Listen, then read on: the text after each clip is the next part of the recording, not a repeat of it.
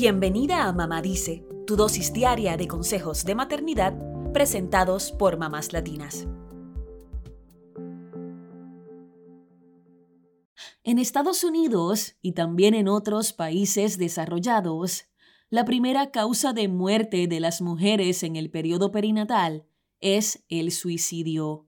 Específicamente, la muerte del 23% de las mujeres en la etapa del embarazo, parto o un año de posparto se adjudica a condiciones de salud mental, entre ellas suicidio, sobredosis, envenenamiento o trastorno por el uso de sustancias, según datos de los Centros para el Control y la Prevención de Enfermedades.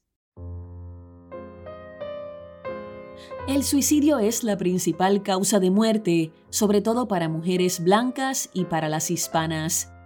En el caso de las mujeres negras, la principal causa de muerte son las condiciones cardíacas y coronarias, mientras que para las asiáticas son las hemorragias.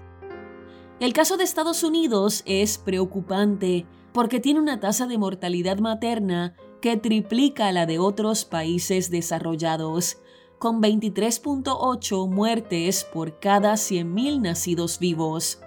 Dentro del país, la tasa de mortalidad materna para las mujeres negras es del doble, alcanzando las 55 muertes por cada 100.000 nacidos vivos. Y lo peor es que han ido en aumento en los últimos años. A pesar de estos datos tan impactantes, es poco lo que se orienta a las madres sobre la prevención del suicidio en el periodo perinatal, y no es hasta hace algunos años que se ha comenzado a hablar más sobre los trastornos de salud mental en esta etapa. La psicóloga, investigadora y docente Susana Al-Alabi dice que se trata de un fenómeno complejo, ya que a pesar de los años de investigación, aún no se entiende exactamente la asociación entre maternidad y suicidio.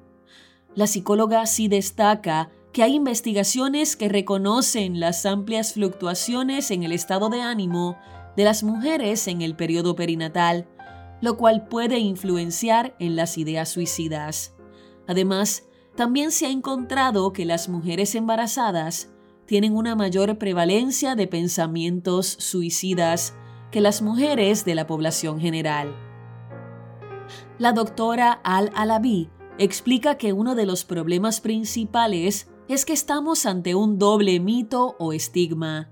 Por un lado, el silencio y ocultamiento que acompañan al suicidio, y por el otro, el hecho de que ocurra en una etapa de la vida que debería ser casi obligatoriamente feliz, porque culturalmente se suele creer que las mujeres alcanzan la plenitud en la maternidad o que debería ser una etapa de júbilo, cuando esto es distinto para cada persona.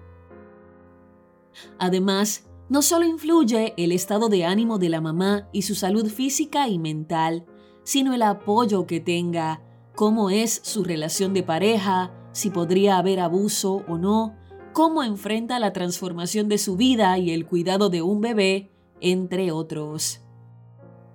También ocurre que a muchas madres se les hace difícil hablar del cúmulo de emociones que enfrentan en el embarazo y el posparto, sobre todo por pensar que son unas malas madres.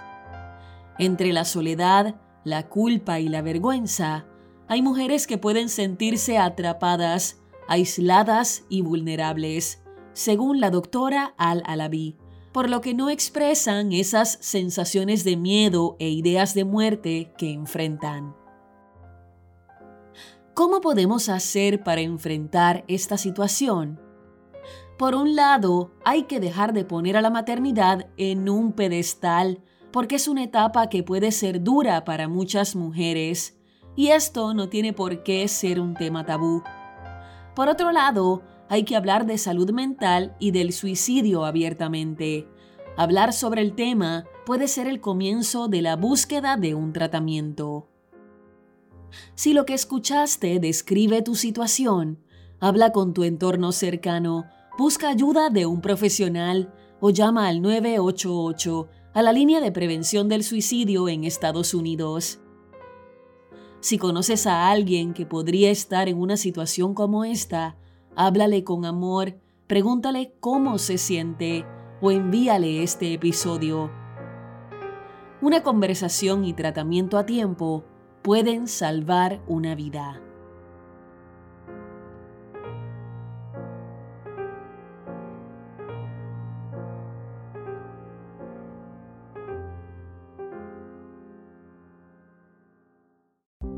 Eso es todo por hoy. Acompáñanos el lunes con más consejitos aquí en Mamá Dice y síguenos en mamáslatinas.com, Mamás Latinas en Instagram y Facebook y Mamás Latinas USA en Twitter.